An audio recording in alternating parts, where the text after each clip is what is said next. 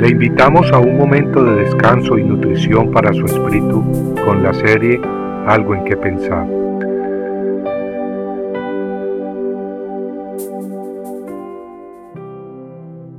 Me postraré delante de un tronco de árbol, es decir, una imagen de madera.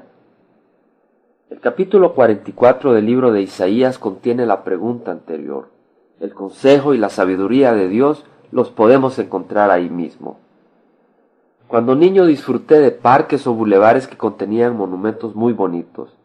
Tal vez eran estatuas de alguna persona famosa en su caballo, o tal vez de algún león u otro animal.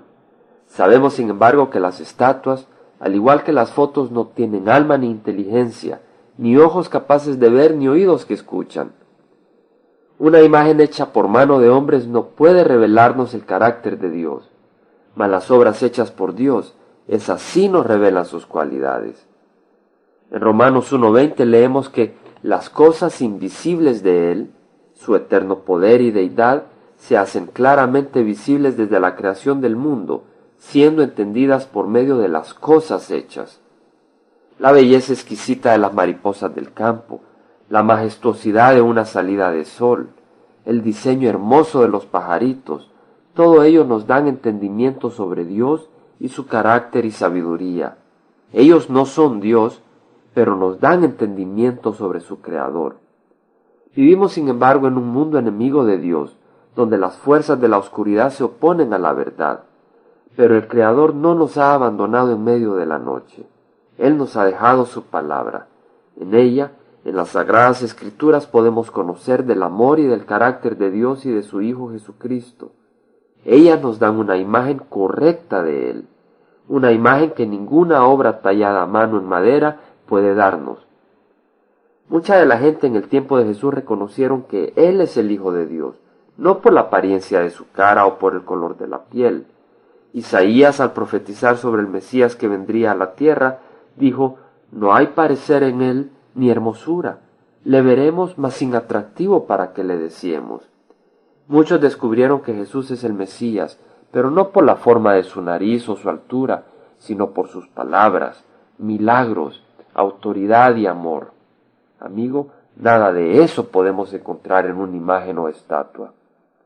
Jesús en su conversación con la mujer samaritana le dijo que ya ha llegado la hora en que los verdaderos adoradores adoran en espíritu y verdad. No necesitamos pues una imagen para acercarnos a Dios y adorarle. Es más, una estatua o foto la podemos manipular a donde queramos, la podemos guardar en la gaveta, poner la cabeza abajo o meterla en una bolsa. Se puede romper o podrir. Todas esas características son totalmente opuestas al carácter del Padre Celestial o de su Hijo. Los apóstoles entendían claramente que ningún objeto, y es más, que ningún hombre merece nuestras vidas postradas a sus pies. El mismo apóstol Pedro, cuando recibió a Cornelio, aquel centurión romano que cuando vio a Pedro se postró ante él, Pedro le dijo, levántate, pues yo mismo también soy hombre. Cuando Pedro fue usado por Dios para sanar a un cojo de nacimiento, la gente se asombró en gran manera. Pedro entonces les dijo, ¿por qué ponéis los ojos en nosotros, como si por nuestro poder o piedad hubiésemos hecho andar a éste? Nuestros ojos deben estar puestos no en los siervos de Dios o en imágenes de ellos, sino en Dios mismo.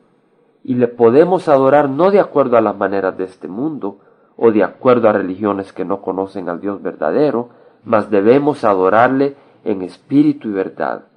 Esos son los adoradores a quien el Padre busca y escucha. Compartiendo algo en qué pensar, estuvo con ustedes Jaime Simán. Si usted desea bajar esta meditación, lo puede hacer visitando la página web del Verbo para Latinoamérica en www.elvela.com. Y el Vela se deletrea E L B de verdad E L A donde también encontrará otros materiales de edificación para su vida. Puede también escribirnos al Vela Pio Box 1002 Orange, California 92856, Estados Unidos. Dios le bendiga.